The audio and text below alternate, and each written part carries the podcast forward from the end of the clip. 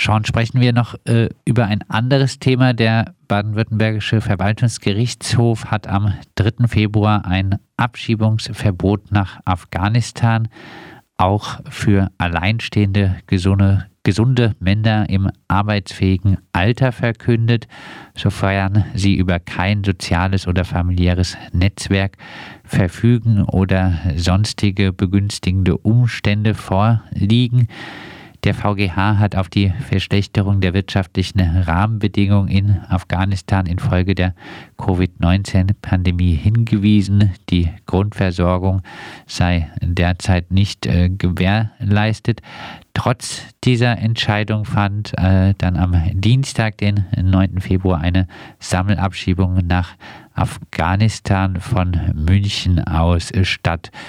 Wie bewertest du diese Abschiebung mit äh, baden-württembergischer Beteiligung auch im Lichte der VGH-Entscheidung?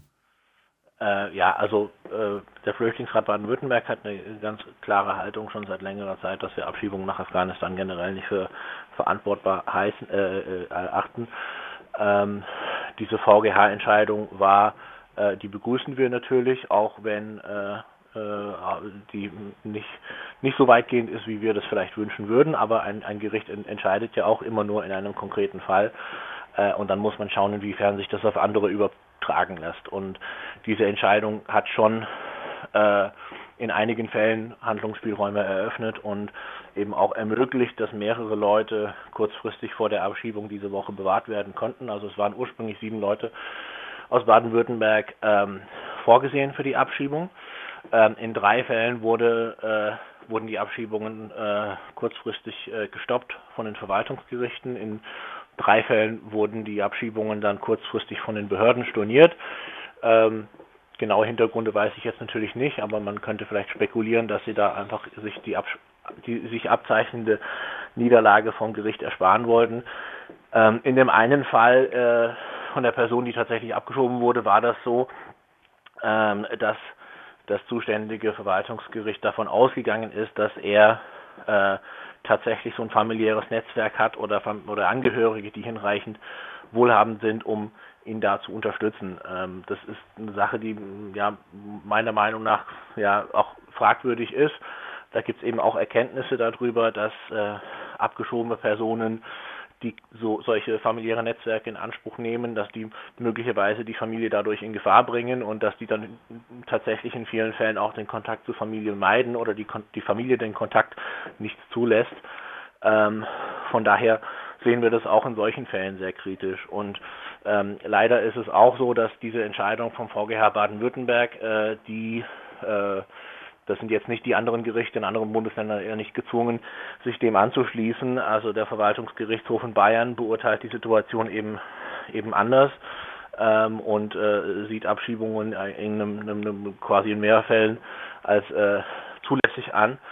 Ähm, und das ist eben auch der Grund, warum jetzt trotz dieser Entscheidung vom VGH Baden-Württemberg äh, eben auch äh, äh, aus anderen Bundesländern Menschen abgeschoben werden, ähm, auch wenn die Gesamtanzahl mit äh, 26 Personen äh, jetzt nicht so hoch ist wie bei, bei vielen anderen äh, Afghanistan-Abschiebungen in der Vergangenheit. Der VGH Baden-Württemberg hatte Mitte Dezember über dieses Abschiebeverbot nach Afghanistan verhandelt.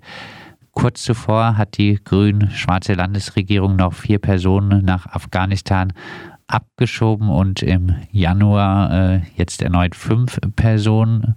Äh, wie beurteilst du denn äh, diese äh, Abschiebung in Hinblick auf die VGH-Entscheidung?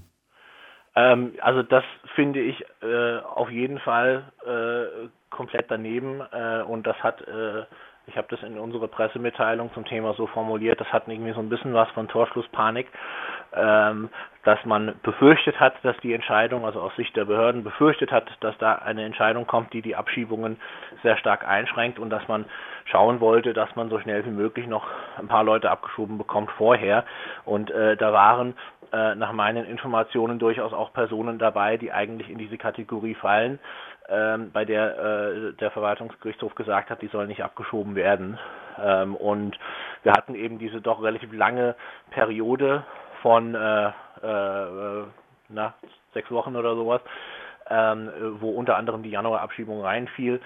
Wo man zwar wusste, dass da ein Abschiebungsverbot ausgesprochen wurde in einem konkreten Fall, aber die Begründung noch nicht vorlag. Und ähm, ich hatte da eben äh, mit einer Person Kontakt, die in einem Fall involviert wurde von jemandem, der im Januar abgeschoben wurde. Äh, und da gab es eben auch einen, Erfolg, äh, einen erfolglosen Eilantrag, der eben versucht hatte, sich auf diese VGH-Entscheidung zu beziehen, weil das eben auch jemand aus der gleichen Kategorie war. Und das wurde dann abgelehnt so mit der Begründung, ja, wir, wir kennen ja die VGH-Entscheidung noch nicht und es kann ja sein, dass dieser Fall, den die da entschieden haben, dass das jetzt irgend so ein besonders gelagerter Einzelfall ist, der sich nicht auf andere übertragen lässt. Äh, und äh, jetzt wissen wir natürlich, dem war eben nicht so. Und äh, äh, es wäre aus meiner Sicht angebracht gewesen, ähm, auch aus äh, Respekt vor dieser Grundsatzentscheidung des höchsten Verwaltungsgerichts in Baden-Württemberg, von dem man gewusst hat, dass die ansteht, zu sagen, jetzt können wir doch wenigstens hier diese ein, zwei Male äh, uns nicht beteiligen und warten, was der Verwaltungsgerichtshof sagt. Und wenn die Behörden und äh, die Regierung so scharf drauf wären, rechtsstaatliche Prinzipien durchzusetzen und alles rechtlich korrekt äh, ablaufen zu lassen, wie sie es ja angeblich äh, sind, dann wäre das auch der richtige Weg gewesen. Und das ist aus meiner Sicht, dass sie so gehandelt haben, äh, um quasi die Entscheidung des VGH nicht umsetzen zu müssen, ist äh, aus meiner Sicht auch ein weiteres äh, Indiz dafür, dass äh, viele von diesen Leuten in Behörden und Regierungen sehr instrumentelles Verhältnis zum Rechtsstaat haben und äh, die, die, das, dass das Pochen auf die Durchsetzung des Rechts ihnen nur dann wichtig ist, wenn es irgendwie eine Rechtfertigung für repressive Maßnahmen und für Abschiebungen gilt, um die dann irgendwie als alternativlos hinzustellen. Äh, und wenn äh, das Recht eigentlich äh, quasi den Geflüchteten zusätzliche Rechte einräumen würde, ähm, dann kann man das auch einfach übergehen oder äh, versuchen, das irgendwie zu umgehen. Abschließend gegen die Abschiebung nach Afghanistan sprechen sich immer wieder zahlreiche große Organisationen aus. Es gibt, äh, wie jetzt auch, äh, Gerichtsentscheidungen und äh, trotzdem gegen, äh, gehen die Abschiebungen in das Bürgerkriegsland weiter und weiter. Die Innenministerien äh, halten daran fest. Hilft denn äh, gegen die Abschiebung nach Afghanistan noch irgendetwas? Ähm, naja, also wir haben ja diese, diese, diese positive Entscheidung vom VGH und die hat, wie ich das gesagt habe, die hat auch ganz konkret diese Woche drei Leute, mindestens drei Leute, vielleicht auch sogar sechs Leute vor der Abschiebung nach Afghanistan bewahrt. Das ist äh, eine gute Sache. Ähm, und ähm, aber es ist, es stimmt schon, dass wir ganz generell auf dem Feld seit Jahren politisch eine sehr, sehr schwierige Situation haben, wo es äh, eigentlich kaum möglich ist, irgendwelche Verbesserungen durchzusetzen, sondern stattdessen immer mehr Verschlechterungen kommen.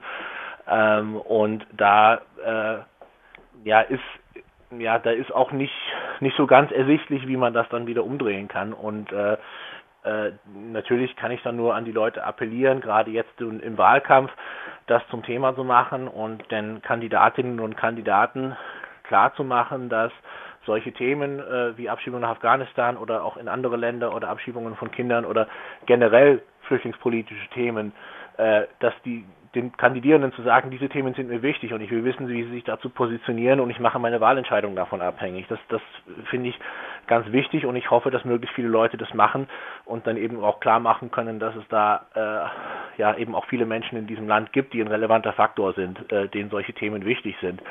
Äh, und ansonsten äh, müssen wir auf der anderen Schiene weiter versuchen, in jedem Einzelfall, für, also für jeden Einzelfall zu kämpfen. Ähm, das machen wir teilweise unbemerkt von der Öffentlichkeit. Ähm, nicht jeder Fall geht an die Öffentlichkeit, äh, äh, mit dem wir befasst sind oder wo wir dann zum Beispiel mit, mit Anwältinnen und Anwälten äh, oder mit Pro Asyl oder mit anderen Akteuren zusammen äh, um die einzelnen Fälle kämpfen und äh, versuchen da eben ähm, positive Entscheidungen zu erwirken, so wie das beim VGH der Fall war und ähm, das ist eben die andere Schiene, wo man dann wenigstens versuchen kann, in so vielen Einzelfällen wie möglich etwas durchzusetzen. Aber das ist natürlich in dem aktuellen Klima äh, eine sehr, sehr schwierige Aufgabe äh, und langfristig wird sich das nur lösen lassen, wenn wir das irgendwie schaffen, das gesellschaftliche Klima da wieder zum Positiven zu verändern. Das sagt Sean McGinley vom Baden-Württembergischen Flüchtlingsrat. Wir haben mit ihm jetzt zuletzt über den Stand der Dinge in Sachen Abschiebung nach Afghanistan gesprochen.